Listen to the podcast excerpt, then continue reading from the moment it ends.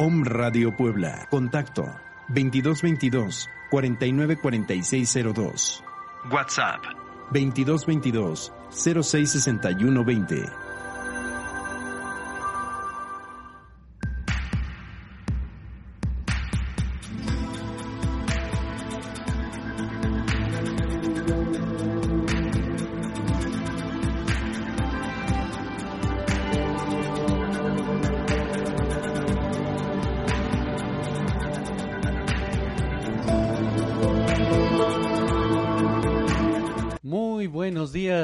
Queridos me escuchas, bienvenidos este lunes 2 de noviembre del 2020.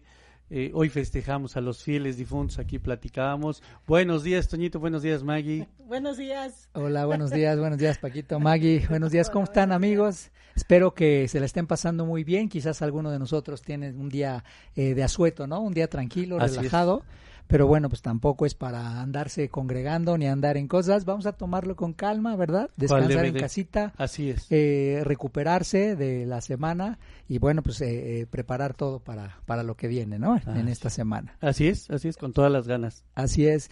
Y bueno, como ya se dieron cuenta, amigos, que tenemos a nuestra super invitada, a nuestra querida terapeuta Margarita Parra. Maggie, ¿cómo estás? Gracias. Bien, muy bien, gracias. Bienvenida. ¿Ustedes cómo están? Qué bueno. Bien, bien. Listos y pues Qué bueno. Pues Nos gusta, exacto.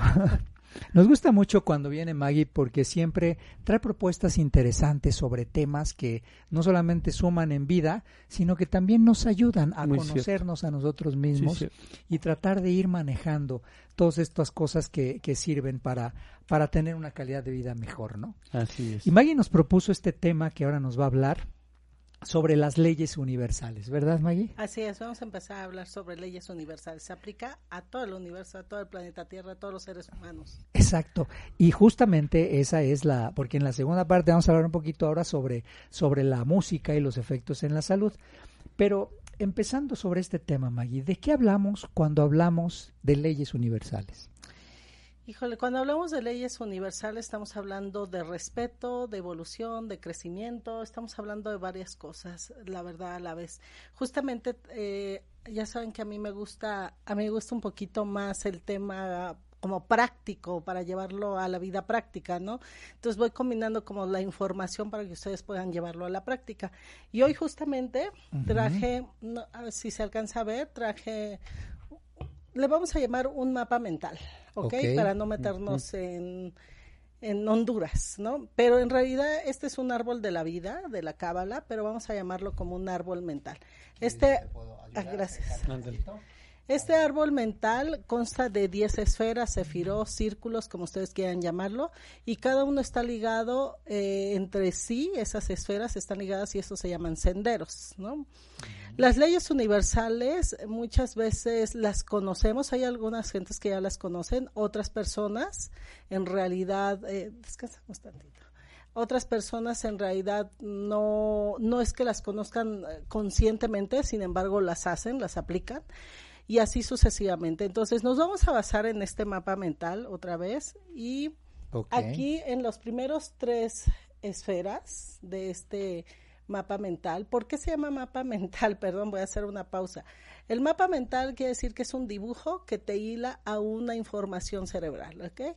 Por ejemplo, podríamos escoger algo como muy simple, como el círculo de que estás eh, con una diagonal y adentro hay un carrito, ¿no? Que en cuanto ya dije círculo, diagonal y carrito adentro, ¿qué es lo primero que se les viene a la cabeza? Por mm. ejemplo, ¿qué es lo primero que se les viene? Ese círculo de tránsito.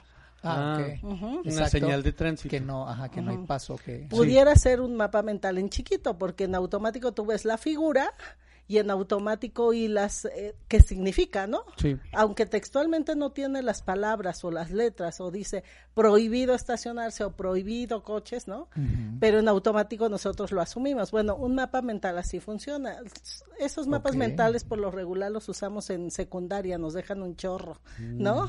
Donde haz un mapa mental y para que resumas la información o para que sepas que cuando ves esa figura significa esto, ¿no? Bueno, pues esto es un mapa mental es el árbol de la vida, pero es un mapa mental, se puede decir. Entonces, en esta información podríamos decir que las tres primeras esferas este mapa se divide en, en esta forma que voy a decir. Es las tres primeras esferas, es el mundo que te conecta con el mundo con el mundo espiritual. Después vienen estas tres que no alcanzo a ver muy bien, pero vienen acá abajo. Estas tres ah, que te conecta con el mundo mental y luego las otras tres que están aquí conectadas, espero que se vea, ajá, que te conecta con el mundo emocional. Y tenemos la última, que es esta, y que te conecta con el mundo físico, ¿no? Entonces, mm. esa es parte, digo, hay muchísimo más información en este árbol, pero vamos a lo básico, simplemente eso, estamos divididos en un mundo espiritual, también físicamente, tenemos un mundo mental donde pensamos, analizamos, soñamos, que en otras ocasiones ya lo he platicado. Tenemos un mundo espiritual que es de hombros a cadera y no es casualidad que esté el corazón y las vísceras acá. Este es mi área de mi mundo este emocional, espiritual, mental, emocional y de la y de la cadera a los pies es mi mundo de la acción, mi mundo físico, lo que yo conecto, lo que yo hago. Entonces, entre lo que yo pienso, siento es lo que voy a materializar. Yo podría idealizar muchas cosas, pero si emocionalmente estoy en, en, temas emocionales no resueltos, pues lo que voy a materializar puede ser lo mínimo de lo que yo imaginé o la mitad de lo que yo imaginé, ¿ok? Entonces, volviendo para tomar el tema, esto es previo para las leyes universales. Si este árbol me está definiendo que yo tengo un mundo espiritual, un mundo mental, un mundo emocional y un mundo físico, entonces lo que estamos haciendo es que si este es mi mundo físico, aquí digamos que está nuestro planeta Tierra, digamos que aquí es donde yo vivo, ¿no? Aquí es donde se materializa el coche, el perrito, la casa, el trabajo, la vida, exacto, las relaciones humanas, etcétera, etcétera. Este es mi mundo físico, es donde yo estoy viviendo. Pero de este mundo hacia arriba, a esto se le llama mundo energético, ¿ok? Entonces, todos estos tres mundos que están arriba se les llama mundo energético. Ahora, eh, aquí aplican las leyes universales. Una de, la ley, una de las leyes universales es la ley de gravedad, que también es una ley física, ¿no? Todo lo que sube tiene, que, bajar. Entonces, si yo vivo en este mundo físico, ¿Qué está sucediendo en mi mundo energético? ¿Qué implica mi mundo energético, mi mundo mental, mi mundo emocional, mi mundo espiritual? Eso implica. Entonces, si yo cada vez que emito un pensamiento hablo en forma de juicio, de chisme, actúo de forma negativa, la ley universal ahí aplica. Todo lo que sube tiene que bajar. Actúo mal, sube y va a bajar. ¿En dónde va a bajar? Al mundo físico, pero ¿en dónde? A donde fue emitido. Si yo lo emití, sube, pero regresa a mí, ah, ¿ok?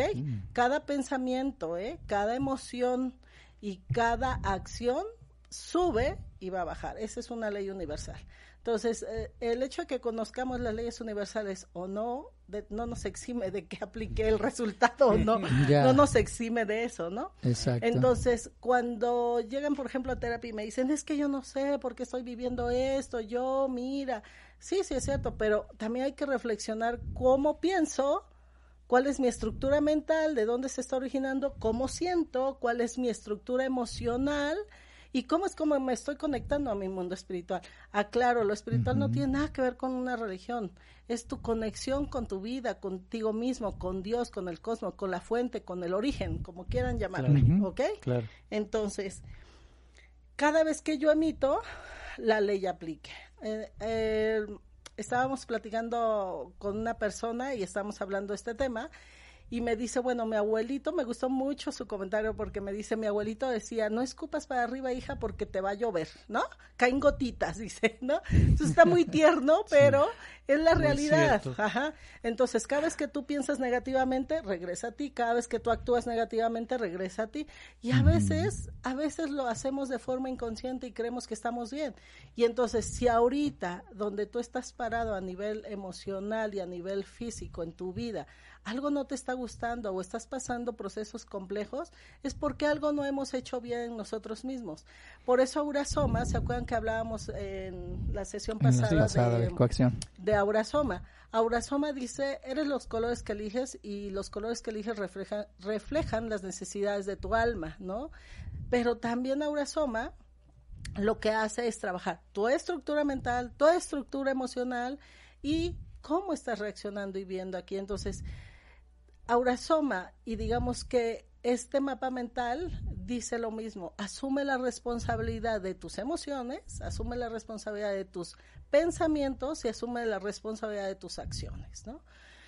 Eh, hay gente que me dice, es que es que me siento culpable. Mira, la culpa no se origina y lo hablamos en un taller que dimos en DAS de el taller del ego, ¿se acuerdan? Sí, sí, claro. que yo les decía, la acción cuando tú sientes culpa es porque tú hiciste algo, accionaste algo. Y entonces hiciste que la otra persona reaccionara y viniera y te diera o te dijera lo que te tuviera que decir o hiciera lo que tenía que hacer. Y entonces ya cuando lo vistes mal a esa persona, entonces ya te estás culpando a ti, ya te sientes culpable. Pero entonces, ¿quién accionó primero? ¿No? Sí, Es decir, el origen de las cosas es a dónde va a caer el efecto. Exactamente, y esa es la ley universal, ¿no? Por ejemplo, si yo voy, eh, hay gente que me dice, bueno, eh, ¿por qué soy tan ansiosa? Bueno, piensa en ti, observa en ti la actuación de que la ansiedad se genera entre estar pensando en el futuro y estar pensando en el pasado, pero nunca estás presente en ti. Entonces, ¿quién está originado la ansiedad? Uno mismo. Entonces, por eso aquí viene otra vez, hazte responsable de tus emociones, de tus pensamientos y de tus acciones. Porque está muy fácil culpar a los demás, ¿no? Por ejemplo, cuando alguien le roba a uno algo, ¿no? Y uno, bueno, se da cuenta quién le robó y dice uno, ay, no, sí, y habla y pestes de la persona, ¿no? O, te enojas o te frustras o algo pasa, ¿no? Y es hasta lo más natural a veces. A veces hasta es lo más natural, efectivamente.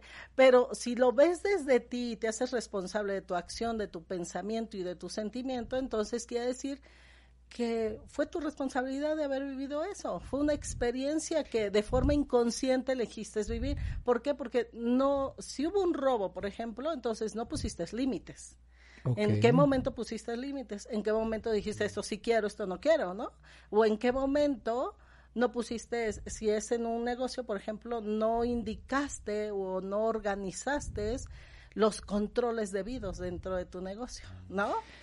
o no revisaste también esos controles. Fíjate, es súper interesante esto que Y solo es una ley, ¿eh? apenas. Eh, sin, ahora sí que sin, sin interrumpir mucho en esto tan interesante en lo que estás ahondando. Por ejemplo, una persona responde a las leyes universales aun cuando todavía no madure en su edad, es decir, por ejemplo, un niño, porque eh, vamos poco a poco haciéndonos responsables de lo que nos, de lo que nos pasa, ¿no? O de lo que sucede en nuestra vida. ¿Cómo funciona ahí? Si el adulto no lo sabe, pues va a ser difícil que se lo transmita al niño, ¿no? Ok. Pero funciona perfecto para los niños. Oye, ¿no guardaste tus zapatitos? Si tiene tres años, ¿no guardaste tus zapatitos? No podemos avanzar en otra cosa. ¿quieres hacer esto? Organizamos esto. ¿Por qué? Porque la otra ley universal es esa. A cada acción hay una reacción, ¿no? Eso sí. Ajá. Entonces, cada acción que tú haces, ahora yo les preguntaría, ya viendo este, este mapa mental, ¿la acción dónde se define? ¿En el mundo físico o en el mundo energético? yo siento que la iniciativa viene de arriba, ¿no? Aunque se ejecuta abajo. Súper bien, sí. Saqué 10, palomita. Sí, palomita. Justamente todo empieza con un pensamiento. Okay. Ajá, todo piensa con un pensamiento. Entonces, pareciera que la mayoría de nosotros pensamos que la acción viene aquí y que aquí vivimos las consecuencias. No, la acción empieza en el pensamiento, en las emociones y si es de vidas pasadas, desde acá arriba viene. ¿no? Ah, Entonces, y aquí es donde viven las consecuencias. No les estoy diciendo los nombres y todas las esferas para no confundirlos, quiero que sea como básico. Pero acá, un panorama general. Un panorama general.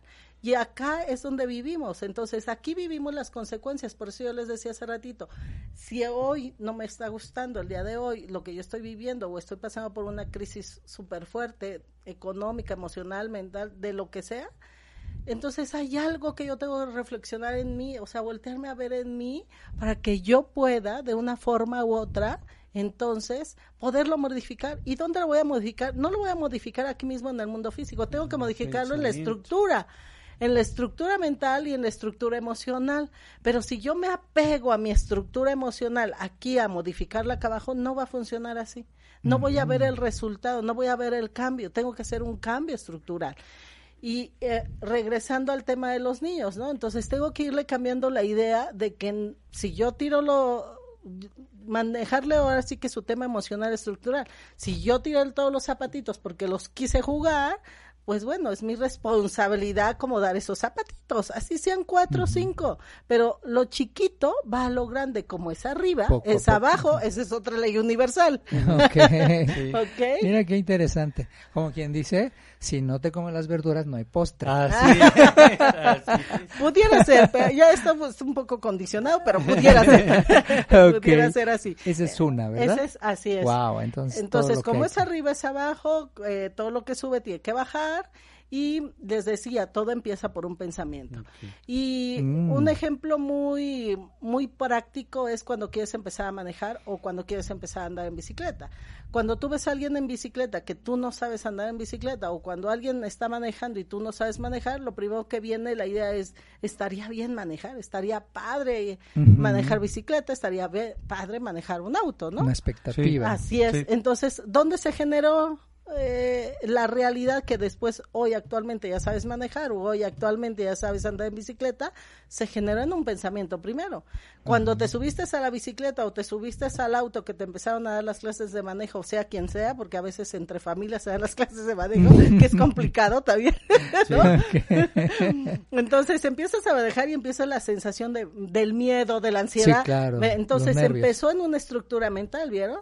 Y empezaste a sentir emociones hasta que las puedes vencer, rompes ese, rompes esa estructura emocional y entonces lo que haces es lograr manejar lograr andar en bicicleta, después de cuántos porrazos que te diste en la bicicleta, ¿no? Pero es parte del proceso de vida. Si lo aplicamos a una bicicleta o a un auto, así funcionamos. Entonces, todo empieza con un mundo mental, un mundo pasa por el mundo emocional y se vuelve realidad en el mundo físico. Entonces, la otra ley que se pudiera ligar a esto podría ser a cada a cada causa hay una consecuencia, ¿no? Entonces, las causas se generan arriba y las consecuencias se viven abajo. Ajá. Cuando tenemos problemas entre familia, créanme, todo empieza en la estructura de hábitos en un tema mental y en un tema emocional. Y lo que vives en la realidad en la familia, dentro del núcleo familiar, ya es la consecuencia. Entonces, lo, lo, más importante es el trabajo en el mundo de la estructura mental, en el mundo de la estructura emocional. En Aurazoa también decimos que hay que hacer cambios de metanoia, ¿no? Y la metanoia es un cambio estructural mental total. Mm. Y muchas de las cosas que estamos viviendo en crisis en este mundo físico, eh, es porque justamente ya llegó el momento de hacer un cambio estructural y a veces eh, la vida te va dando como avisos, ¿no? De hacer un cambio, hacer un cambio, hacer un cambio y tú, sí, sí, sí, después, no, no, no, qué flojera, no, no, ay, no, tener que hacerlo, ¿no? Hasta que llega un ramalazo donde te quedas o sin trabajo o te quedas no sé, o te, te piden el divorcio o te corren del trabajo y, ya hasta entonces es que abres la apertura de poder hacer un cambio estructural. Yo luego les digo a mis alumnas cuando estoy dando los cursos de Aurasoma, muy chistosamente les digo, miren, la metanoia es como sacarte el cerebro remojarlo en una cubeta con blanqueador, ajá, quitarle como la estructura pasada, así es la estructura pasada mental, y te lo pones nuevo y le puedes meter otra estructura nueva, porque definitivamente necesitamos esa estructura mental, pero ¿cómo la vamos a vivir? O sea, si te está limitando esa estructura es porque no hemos cambiado esas ideas, ¿no? O no hemos cambiado ese proceso emocional o ese shock emocional, ¿no? Ya. Perdón, Maggie. Dentro de este ámbito, entonces, podría decirse que, eh, es decir, que el ser humano va experimentando una mejora progresiva conforme más asume la responsabilidad de lo que hace, ¿correcto? Exacto. De hecho, yo alguna vez le me pasó una experiencia que llegué a un lugar a, a comprar algo y llego y yo no, la verdad es que no me di cuenta en qué tono pedí lo que iba a comprar. Pero lo que sí me di cuenta es que la persona que me iba a atender me respondió muy agresivamente. Y entonces ahí reflexioné y dije, a ver, va de nuevo Margarita, ¿qué hice? Ajá. Ah, Pero no culpé al muchacho, o sea, no, no, no me fui contra el joven y le dije, pues es tu trabajo, es tu obligación, lo deberías de hacer, te están pagando, ¿no? Yo soy la cliente. No, no, no, no, no. Las leyes universales para eso existen, precisamente, para hacerse responsable de uno mismo y traes, obviamente tienes otras consecuencias, cambia tu vida en realidad. Entonces dije, a ver, Margarita, tranquila, respira, vuélvelo a pedir, ¿no? Y, y traté de observarme a mí misma el rostro, las cejas, el tono de voz, ¿no? Y otra vez lo volví a pedir y tuve otra respuesta, de verdad tuve otra respuesta, pero jamás culpé hacia afuera, que eso es lo que hacemos todos, entre matrimonios, entre dimes y diretes, entre trabajos, compañeros de trabajo, ¿no? En, eh, bueno, eso es lo que hacemos. Hasta en el tráfico, Maggie, suele pasar, ah. porque tú de repente dejas pasar a uno, bueno, pues ya pasó y qué bueno, todos bien contentos, pero después viene el del microbús y se te avienta ¿Sabes qué hago? Control de emociones, control de emociones, porque tú antes eras de los que, bueno, pero ¿sabes que te controlas ahí en ese momento? O sea, algo antes, pasó. Antes ibas recordando el 10 de mayo. Ándale, casi, casi, ¿no? Pero sabes que ahí pierdes energía y se te regresa todo. Pues sí. Además. Entonces mejor te calmas, te tranquilizas, te suavizas dices, bueno, este señor tiene que algún día va a aprender a manejar su microbús, ¿no? Es que imagínate, para, para los hijos que están... Y no para todos. eh, para los hijos que empiezan, o los padres que empiezan a, a crear hijos, ¿no? Estaría padre que te pudieran decir, mira, hijo, la vida funciona así, hay leyes universales y tú haces esto, asume las consecuencias y tú, ¿no?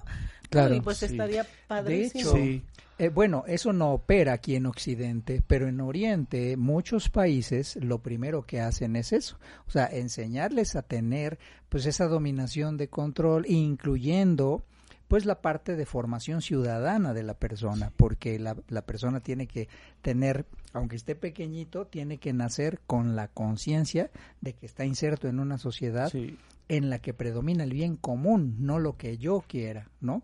Y eso creo que si lo, lo sabemos hacer, por ejemplo, sociedades como la japonesa, pues primero enseñan a los niños a hacerse responsable de sus cosas, a tener limpio su lugar, a respetar a los demás y después viene el conocimiento académico. Entonces, creo que si lo hiciéramos de esa forma, eh, obtendríamos no solamente mejores ciudadanos, sino obtendríamos tendríamos gente mucho más responsable de lo que hacen.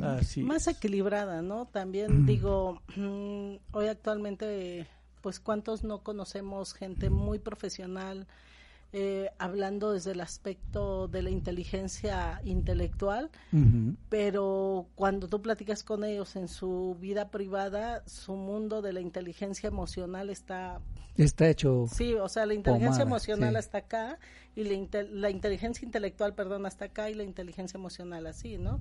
Entonces, y eso la verdad es que afecta bastante porque podrás tener todo lo que tú quieras tener y obtener en el mundo material todo lo que hayas querido obtener, pero o no lo disfrutas o estás en un desastre o estás en un proyecto o qué bueno que pudieras tener las dos, ¿no? Que hayas podido manejar o, o estructurar perfecto ambas. Qué bueno, o sea, de verdad qué bueno. Pero para todos los que andamos buscando y toda la gente que está necesitando hacer cambios, esta podría ser un buen tip, un buen tip de empezar a, reflexionar qué es lo que pienso cada vez que yo me peleo con el de enfrente, ¿no? o, o, por qué actúo así, porque a lo mejor me está reflejando algo, ¿no? A lo mejor me está reflejando un proceso emocional o un padre que a lo mejor ni tiene nada que ver contigo esa persona, pero estás haciendo unas proyecciones ahí internas tuyas, ¿no? Muy cierto. Y, y viene todas esas consecuencias que vivimos. Eh, podría decirse, bueno, Margarita, eh, en este caso, eh, pensando en algo tan importante entre los seres humanos que es el amor, ¿no? ¿en, qué, ¿En qué parte quedaría? ¿En el tema de las emociones o en el tema espiritual? o sea, ¿cómo lo manifestamos ahí? ¿O cómo en sería? ambas yo te diría, porque me voy a oír como un poco cliché, pero de verdad Dios es amor. La fuente es amor, ¿no? El origen es amor. Y qué bueno que preguntas esto porque hay mucha gente que se queja porque dice que Dios la castiga. ¿no? Y en realidad nadie te está castigando y Dios es amor. Dios te pone todas las oportunidades en el mundo y toda la energía puesta para ti, pero ahí está la clave, es qué es lo que tú estás generando en pensamiento, qué es lo que tú estás generando en emociones para estar viviendo estas consecuencias. No creo que sea un castigo, en realidad no castiga, esa es una estructura mental educativa, religiosa, ¿no? Eh, es un implante para mí, pero en realidad es como lo que tú generas y lo que tú vives, ¿sí? Y lo que uno genera. Y como decíamos hace rato, como es arriba es abajo, en cosas pequeñitas que se hagan, se va a ver reflejado en cosas grandes y viceversa, ¿no? El micro y el macro también, ¿no? Entonces, esa es otra forma de decirlo. Realmente, si nos aplicáramos solamente a estas tres bases principales de estas tres leyes universales, con eso empezaríamos a tener cambios de verdad en nuestra propia vida. Empezaremos a obtener otras cosas, ¿no? Qué interesante, Maguito. Sí, hay que aplicarlo, hay que ponerse las pilas. Y sí, es cierto, hay que comprender que eh, no podemos, eh, y no es una forma de vida, eh, el andar pensando que vamos a hacer cosas de manera impune y que no va a pasar absolutamente nada, hagamos lo que hagamos. Claro. No, todo en la vida tiene un efecto, lo estamos hablando y lo estamos reiterando aquí y pues qué bueno que, que, que, Maggie, tú nos brindas este panorama, porque a final de cuentas creo que al entenderlo bien, la persona empieza a comprender que es dueña del efecto de las cosas que hace en su vida, ¿no? O que siembra. Claro, así es. Y la verdad es que todos estos mundos se conectan, hay un efecto en uno y en el otro, ¿no? Así como hacemos un efecto hacia, hacia los demás y hacia afuera, hay un efecto en nosotros, en estos mismos mundos que están dentro de mí mismo, ¿no? Y acá hay un tema importante, también hay gente que me dice, bueno, ¿por qué me tocó vivir, por ejemplo, con un hijo con discapacidad o con un hijo con capacidades diferentes, ¿no? Bueno, eso no necesariamente tiene que ser aplicado en esto que estamos hablando. Para eso hablamos sobre los temas de registros akáshicos y vidas pasadas. ¿Se acuerdan que hemos hablado de esos temas? Bueno, ahí hay otros contextos, ¿no? Pero si tú ahorita aquí en este planeta Tierra aplicas estas bases básicas, te funcionaría muy bien, obtendrías mejores resultados. Qué bien, amigos, acuérdense, ahí tenemos ya en, en pantalla los teléfonos de Maggie porque Maggie es una fabulosa terapeuta. De repente, ¿cómo nos hace falta que nos expliquen la vida de esta forma? ¿No? Y hay que entenderla así. Eh, y no, eh, no es necesario que nos compliquemos tanto, simplemente eh, dominar, saber algunas técnicas de vida y pues tener este conocimiento que es muy, muy válido y muy valioso para la vida, ¿no? Así debemos hacerle. Resumiendo, entonces, hay que lavar el cerebro, es quitarnos el chip.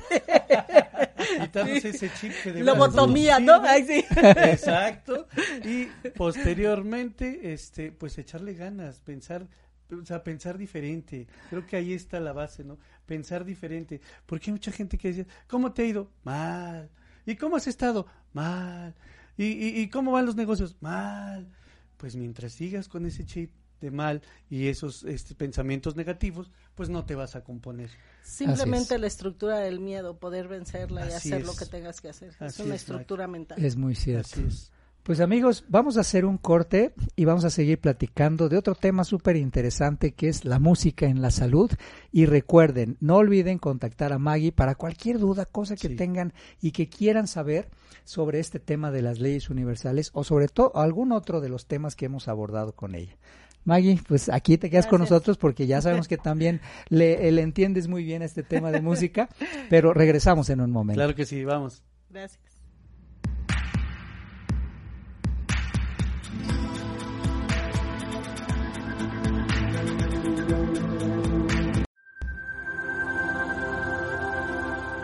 Spotify. Home Radio Podcast.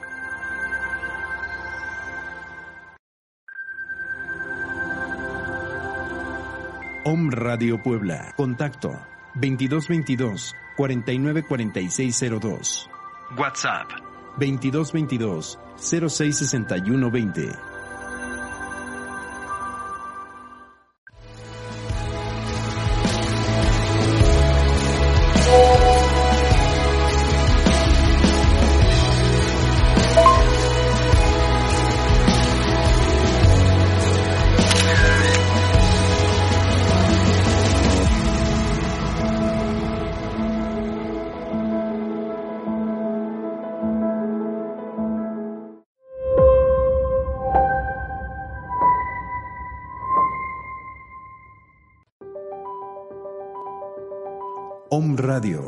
Generando conciencia en la web. Soy Lizeth Lara y todos los viernes a las 11 de la mañana tenemos una cita en Mañanas de Alquimia, en donde vamos a transmutar nuestra energía, vamos a encaminarnos en la ruta del alma y también nuestro plan álmico a través de susurros angelicales. Soy Lizeth Lara, viernes 11 de la mañana, Mañanas de Alquimia, por Om Radio.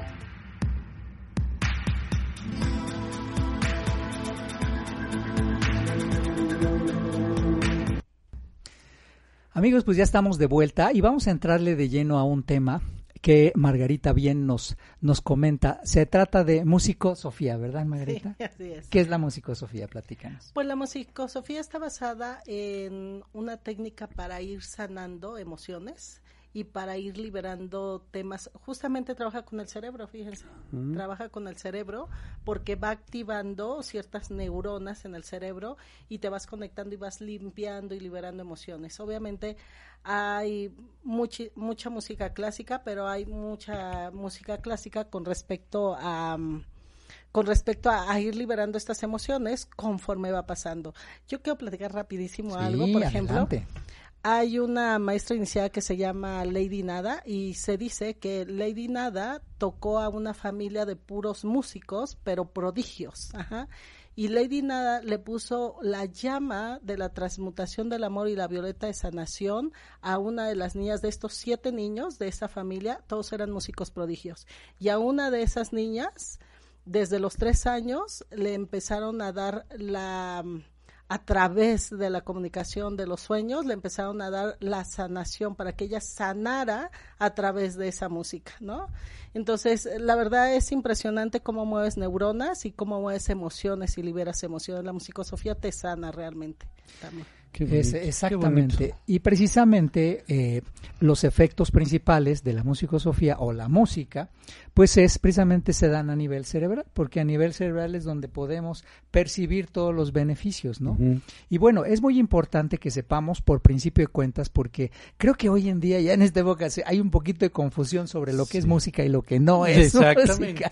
Entonces, hay que entenderlo muy bien y eso es parte y eso parte eh, como, un, como un punto de, arranque, ¿no? Entonces, ¿qué es música? Música, por definición, y algunas cosas hasta me permití traerlas por escrito porque de repente sí es importante decirlas textuales, ¿no? Es la manifestación artística eh, y todas, obviamente, es una manifestación artística, primero que nada. Es de naturaleza creativa y que repite eh, un valor estético, reviste un valor estético en la historia del hombre. Y esta misma definición es la definición para cualquier arte que corresponde al esquema de las bellas artes. Las bellas artes en el mundo son siete básicamente nada más. Entonces, las bellas artes son la pintura, la escultura, la literatura, la danza, la música, la arquitectura, y en el siglo XX se incorporó el cine. Entonces, solamente son siete. De repente hay cosas que nos tratan de hacer pasar por arte, pero no son arte. Las, bueno, las bellas artes, es decir, que son las manifestaciones históricas de naturaleza creativa del hombre, son siete nada más. Y dentro de esas, obviamente, pues está la, música, ¿no?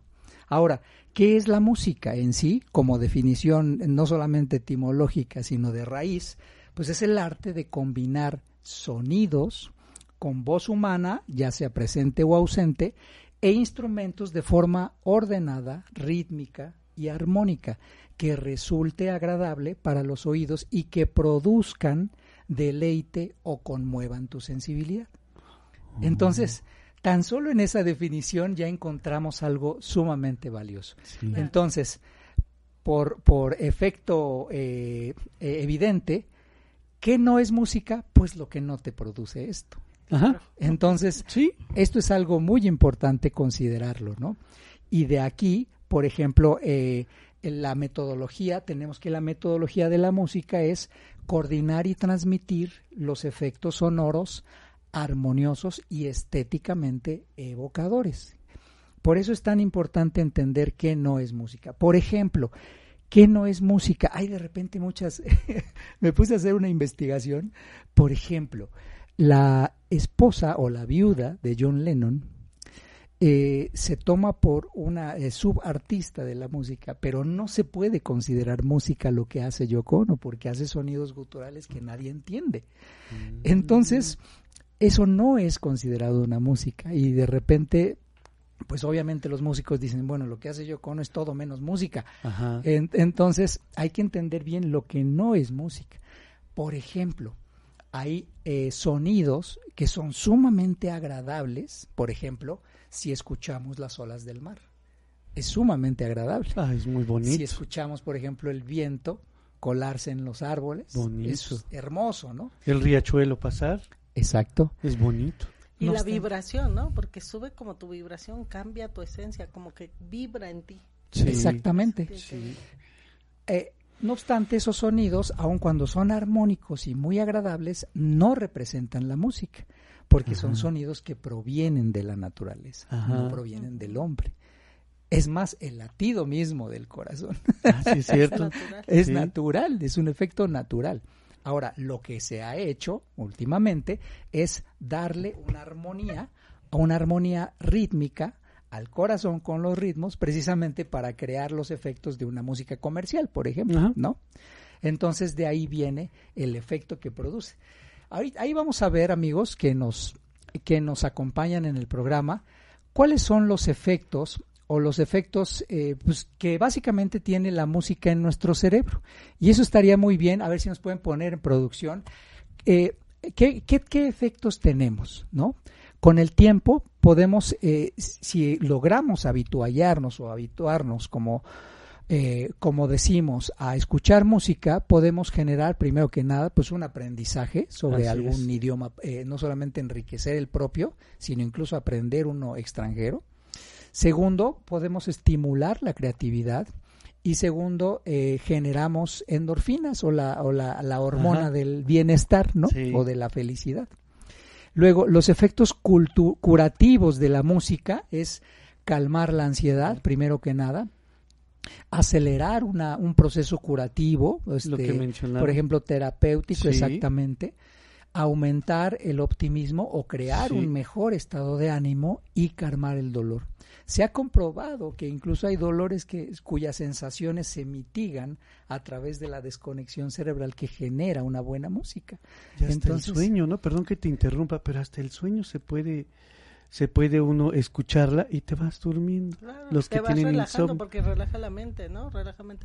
No sé si les ha tocado ir a algún concierto y están tocando tan impresionantemente, tan unísimamente, tan en la perfecta energía, armonía, armonía pero energía de ellos también como músicos para poder transmitir esa energía o poder transmitir esa música que te dan ganas de llorar o que empiezas a, sentir ciertos recuerdos o que empiezas a por eso es que sana también, para eso sirve la musicoterapia, musicoterapia. Ah. Y, bueno, eh, hay, ah, puede haber hasta incluso un determinado instrumento que te evoque un, un estado de ánimo, ¿no? Por ejemplo, particularmente a mí el violín me conmueve muchísimo. es impresionante. Eh, es, este, sí, te toca fibras muy sensibles. Sí, y bueno, veamos un poquito ya sobre esta, en esta pequeña ilustración, la música también es conocida por eh, contribuir a mitigar algunos desórdenes neurológicos, por ejemplo, el Alzheimer, el Parkinson,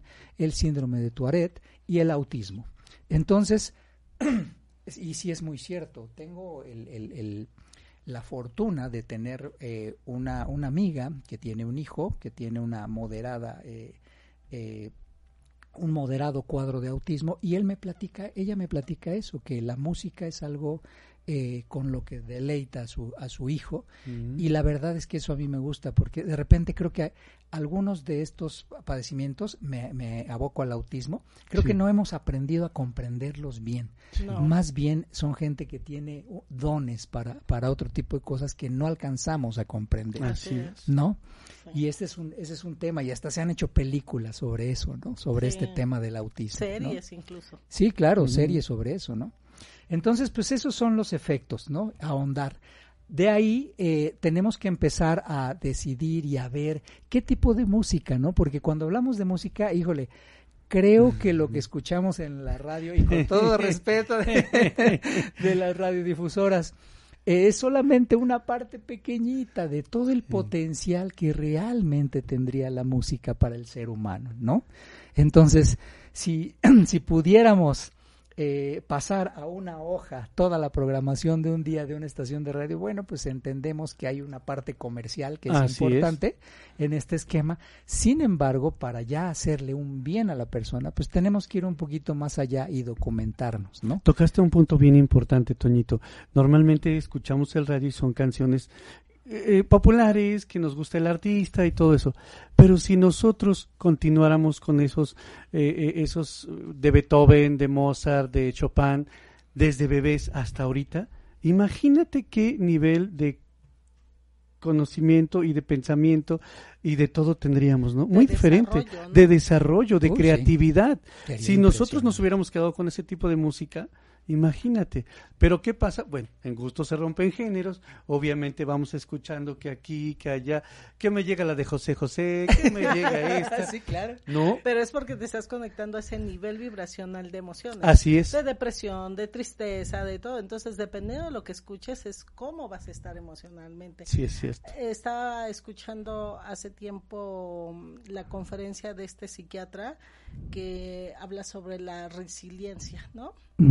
Eh, la resiliencia. Entonces, en este tema, él decía muy puntualmente que la capacidad de un niño para poder enfrentar problemas, shocks o algo traumático tenía que ver con que si en la infancia eh, tuvo enseñanza de música, porque la música o las artes, como era el cantar, puntualmente él decía música de un instrumento, tocar un instrumento o cantar que eran las dos bases principales para que tú cuando fueras adulto tuvieras la capacidad de transformar rápidamente esa situación compleja que estuvieras viviendo.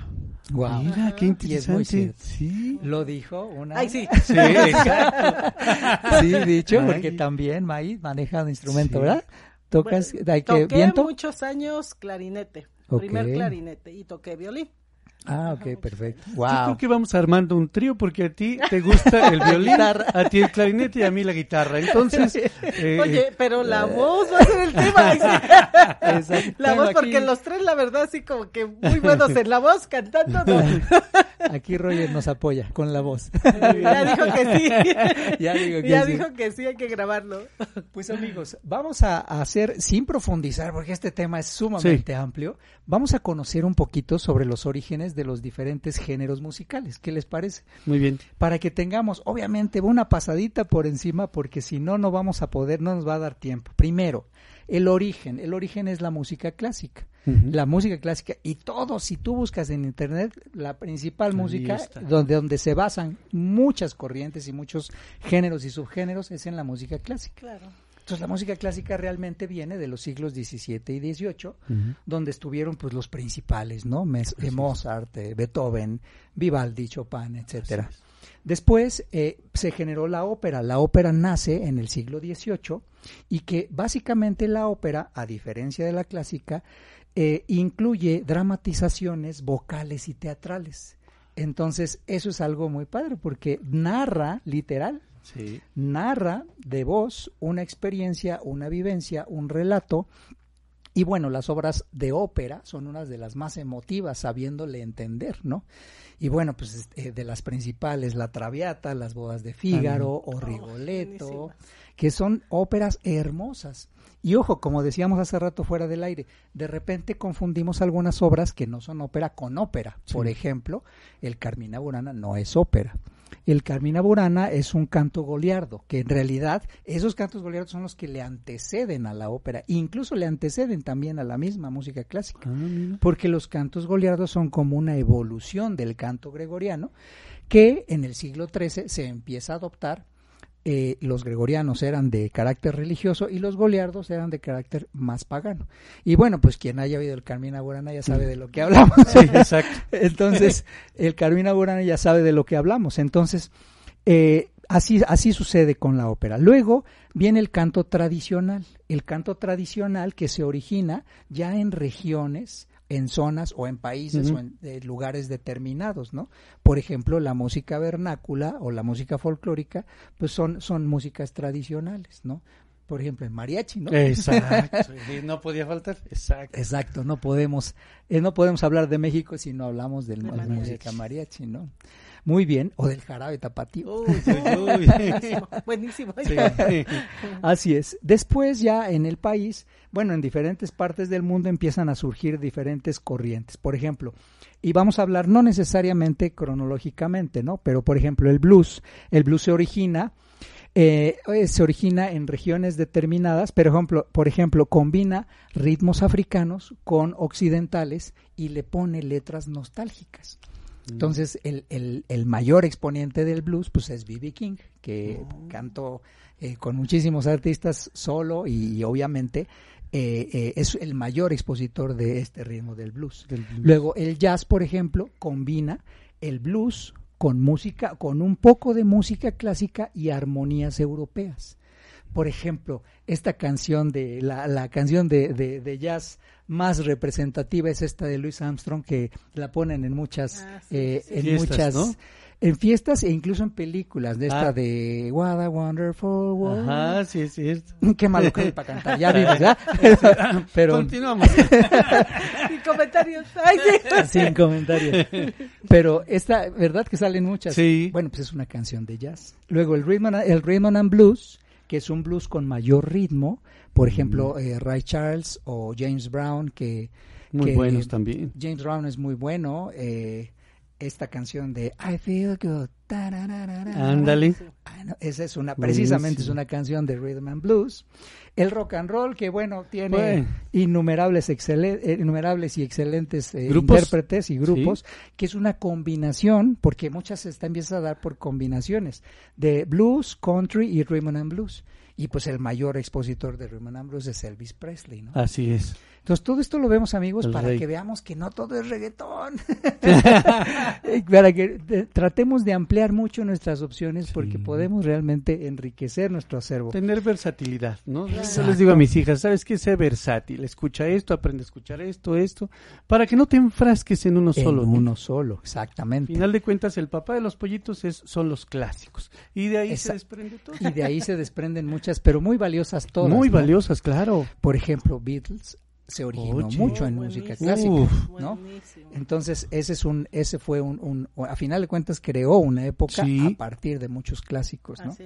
Luego viene, por ejemplo, la música pop. La música pop combina blues, rock and roll y es una alternativa más ligera, pero más bien su fin ya es comercial. Entonces, eh, obviamente, pues la música pop ahorita es una de las más comerciales hoy en día, ¿no? El rock, el rock como tal, no, no rock and roll, sino el rock, es más ruidoso, tiene una mayor instrumentación, pero es menos rítmico. como bajos, más exacto, bajos. baterías y como que se hace más para escuchar que para bailar. Exactamente. Entonces ahí tenemos grupos. The Leppard. Exacto, Metallica, Queen, que son grupos de rock. Luego hay algunos ritmos o géneros que ya van en una connotación determinada de comunidades y de la vida del hombre. Por ejemplo, surge a, la mitad del siglo XX surge el gospel y el gospel se originó eh, como un canto de alabanza, como una variante rítmica mm. del canto de alabanza. Entonces combinó porque eh, cuando las comunidades africanas fueron evangelizadas, los ritmos de los cantos que venían con la alabanza no le hicieron clic a la química afro, a, la, a la comunidad africana y generó el gospel con una eh, modificación rítmica con alabanza. Entonces, hoy en día el gospel se canta muchísimo en muchas iglesias cristianas, ¿no? Entonces, eh, ese es, y se creó un género a partir de eso.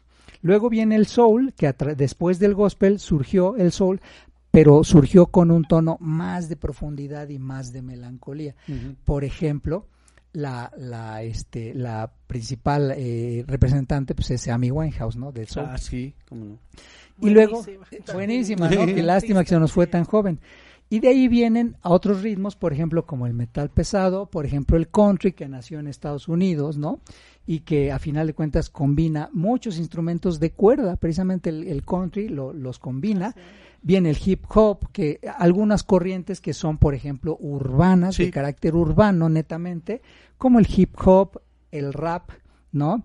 Que surgieron ambos precisamente eh, para definir mucho sobre lo que ocurría en muchos barrios marginados de eh, suburbanos de grandes urbes. Después surge la música electrónica que mucha gente también le gusta porque incluso la música electrónica eh, se ha vinculado en varios, por ejemplo como la New Age.